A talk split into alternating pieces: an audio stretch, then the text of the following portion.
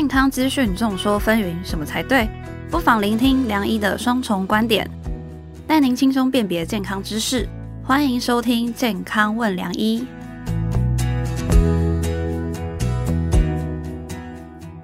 欢迎收听《健康问良医》，我是主持人良医健康网的编辑陈婉欣，在我隔壁的是客座主持人医学权威的陈宝儿医师。是大家好，我今天其实不是专家了，我今天是来听听这个新的我没有碰过的叫宠物学。没错，哎，自从我们家有小孩之后呢，其实我打定主意，嗯，不养宠物。为什么呢？因为只要多养个宠物，我在家里的地位又下降一截，所以这是我。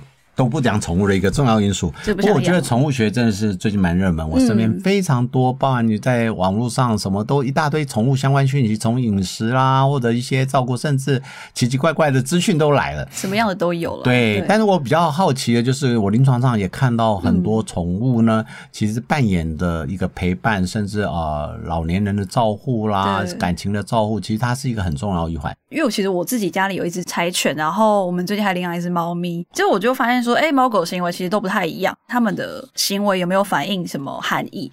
所以，我们今天就特别邀请了人美心更美的陈若芷医师，我们欢迎陈医师。各位听众，大家好，我是小布动物医院的陈若芷陈医师。在正式进入主题之前，向各位听众介绍，本集由好宝贝宠物居家用品赞助播出。好宝贝一路以来坚持，毛孩们不是宠物，而是家中的一份子。坚持以人用的角度来开发宠物友善配方，安全无毒、环保又实用的产品。从身体洗护、宠物训练到居家清洁，还有各种用品玩具，推荐给各位听众朋友。回到我们的主题啊，其实我们一开始就想跟陈医师聊一下，因为最近我们良医健康网观察到宠物页面啊，蛮多热门报道在探讨猫狗的饲养行为，就像是可不可以跟猫咪狗狗共用沐浴乳？真的有人这样干？应该是有，所以很多人这样问嘛，真的对啊。然后还有就是猫咪跟狗狗会喝牛奶，你说喝人用的吗？对，喝人用的。OK，基本上就是其实人畜还是会有差异的，像不管是生理上的结构上都是会不太一样的。那皮肤的部分的话，呃，pH 值光是 pH 值就不太不太能相用同一种洗剂，因为呃，像人的 pH 值大概。pH 值五点五，但是动物的 pH 值每一种物种都不一样。像猫的话，pH 值大概是中性偏酸一点点，大概是可能六点七到七左右。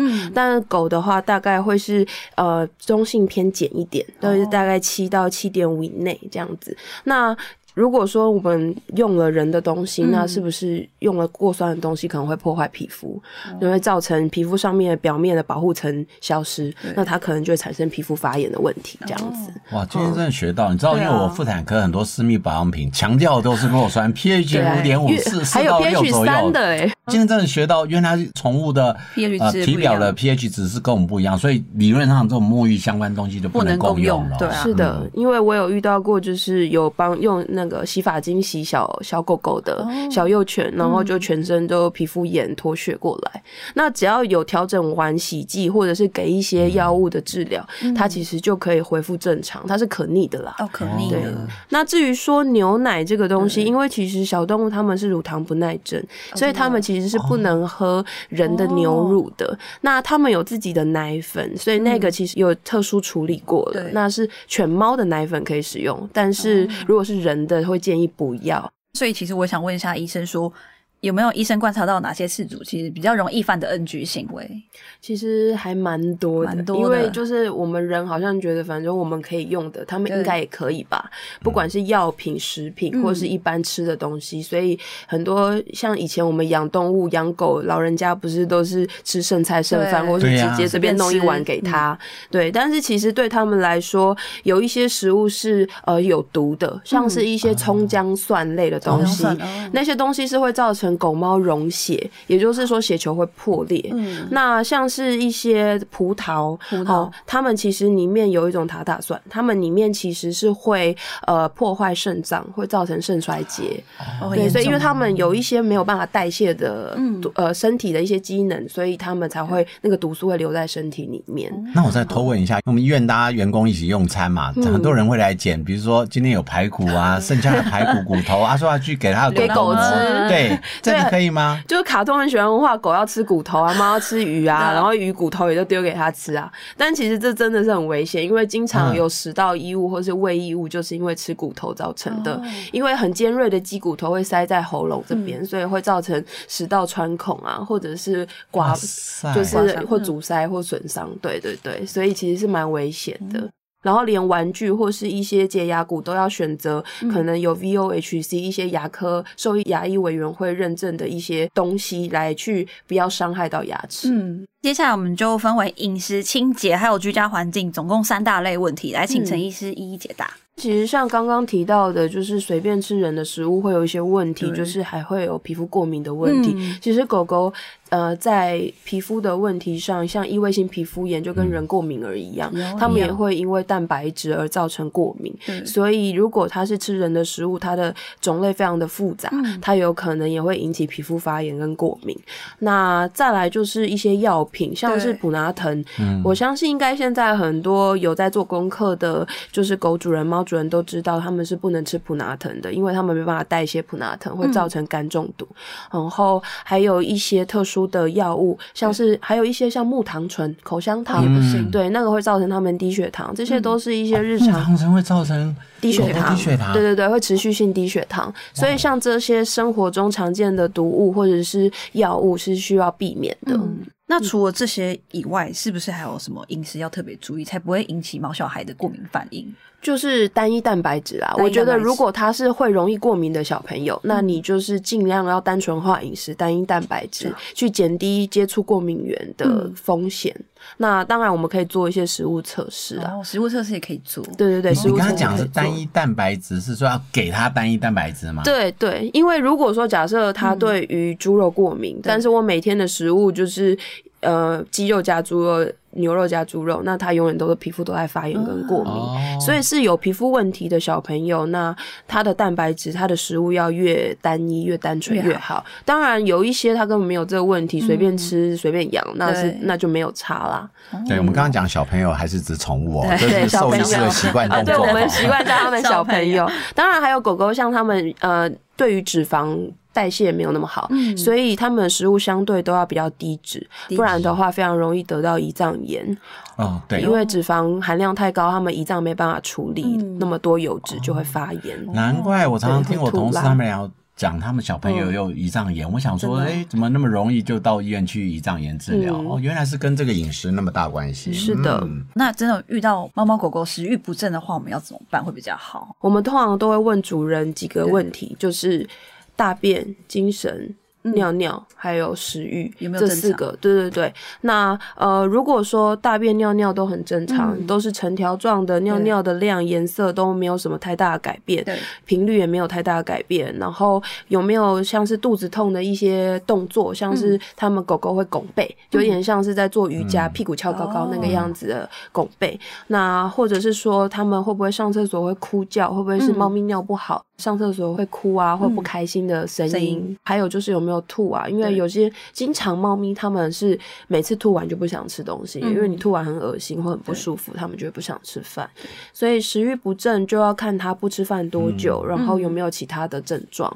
那如果说都没有特殊的症状，你只是觉得好像摸起来真的热热的，嗯，毕竟它们的体温是比我们高，没有错。它们体温其实正常体温是在三七点五到三九点五以内。那猫咪来说的话，我们不建议不吃饭超过两。天呐，因为它们非常容易得脂肪肝。脂肪肝对，太久不吃饭会脂肪肝。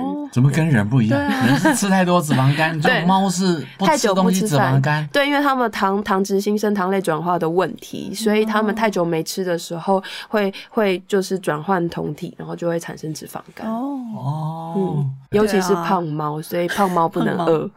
哦，所以加菲猫，你知道人家是很辛苦的，对，随时都要吃点东西。那我其实最近觉得，为什么驯养宠物现在是一个非常热门的行业？也包含我最近 YouTube 或者是坐计程车都会看到宠物饮食的广告，现在还有宠物的保险，对，宠物的医疗。那我其实比较好奇的是说，哎，我们刚才了解，其实每一个物种当中，它其实不一样。像猫跟狗的食物，是不是就不太能混吃？因为就我们的逻辑啊，小孩反正这不行，就跟你吃一吃。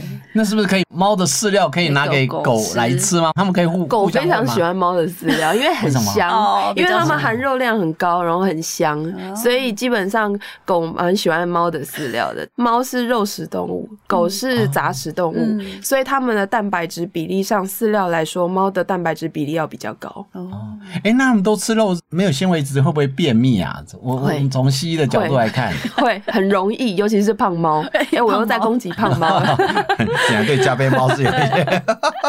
对，会其实会，所以其实他们的饲料里面都还是会添加一些天然的纤维素，像是有些饲料甚至还会加一些益生菌、益生元，甚至洋车前子之类的天然纤维，去还是还是可以。多少刺激它们的蠕动？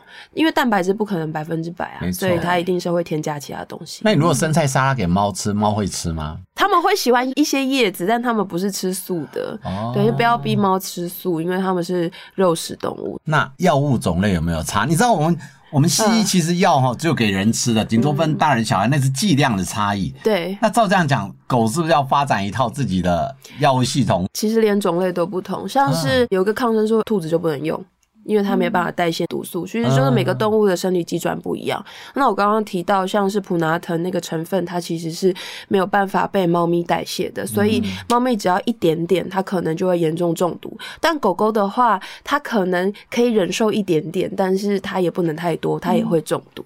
所以像很多老人家，他们就看到觉得它好像感冒，是不是不舒服，就干脆塞它一颗普拿疼。我们经常遇到因为误食药物中毒而来的，嗯，所以他们代谢。机转是不太一样，那你们比我们辛苦哎！我们以前药理学只要一一套系统，药理学是概念一样，顶多进剂量。你们这个药理学还有不同种类哈？对啊，所以像我们兽医师有分犬猫的兽医师，也有分特宠的兽医师。其实就我们看的种类是不一样，所以你叫我看兔子，我也不会看。上面刚刚医生讲到饮食的方面嘛，所以我接下来想问说关于清洁的议题啦，因为现在台湾真的蛮热，而且又很潮湿，对，所以就是会发现猫咪或狗狗会会一直抓自己，可能抓到流血啊，会抓到发炎什么的，所以我就想问医生说，对于这些清洁的频率啊，跟猫狗的洗剂挑选有没有可以给饲主一些建议的？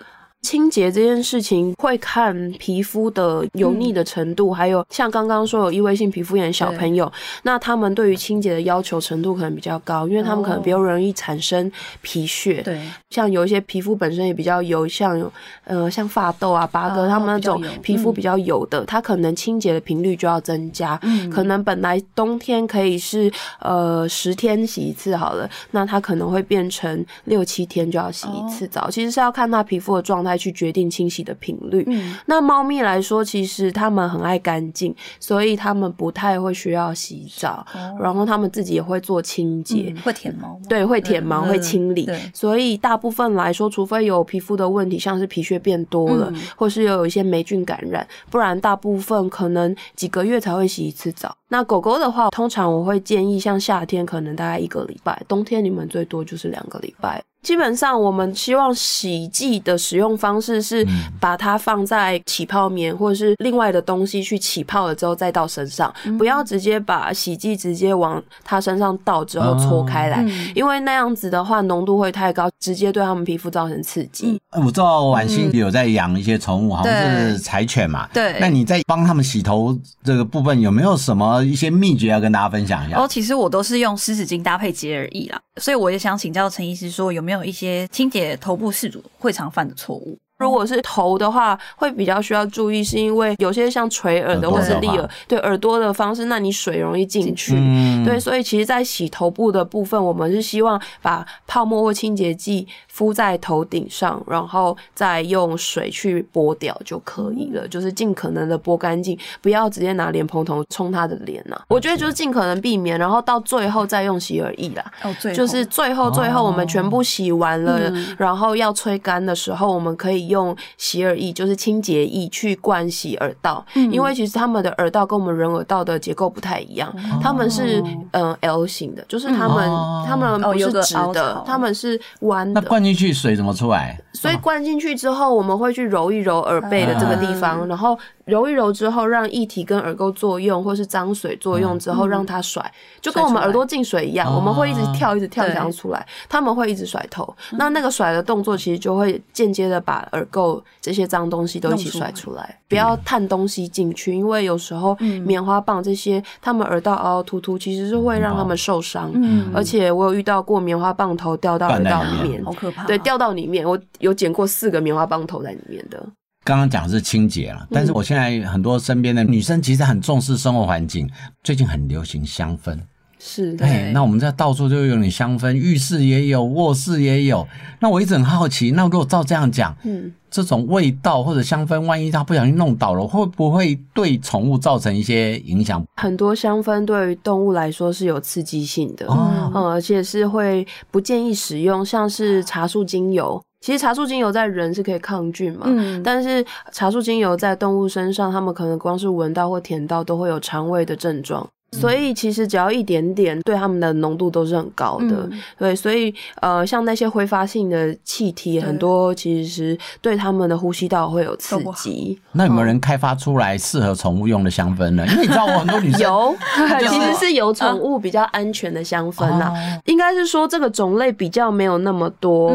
我觉得是你们要避开比较有毒性的香氛就好，像是一些我刚刚说樟脑油，然后茶树精油。然后像一些有大蒜相关的制品的东西，嗯，茴香这些可能都不是非常适合。像是薰衣草的话，也要很纯天然的一些薰衣草的呃精油萃取物，可能还勉强可以。所以其实可以用的精油种类真的不多。刚刚有讲到香氛嘛，那香氛类的话，像是环境的部分，皮肤刺激，像是一些尘螨呐，或者是一些身体过度产生的皮屑啊，像是我们人会对有些猫过敏。是它口水沾染在身毛发身上那个口水的血血而造成的过敏。哦，不是皮毛，不是皮毛本身，是它的口水的分泌物的的产物。对，所以像那些东西都会都会去造成刺激过敏，甚至我有遇到过有一只猫对另外一只猫的口水过敏也会有，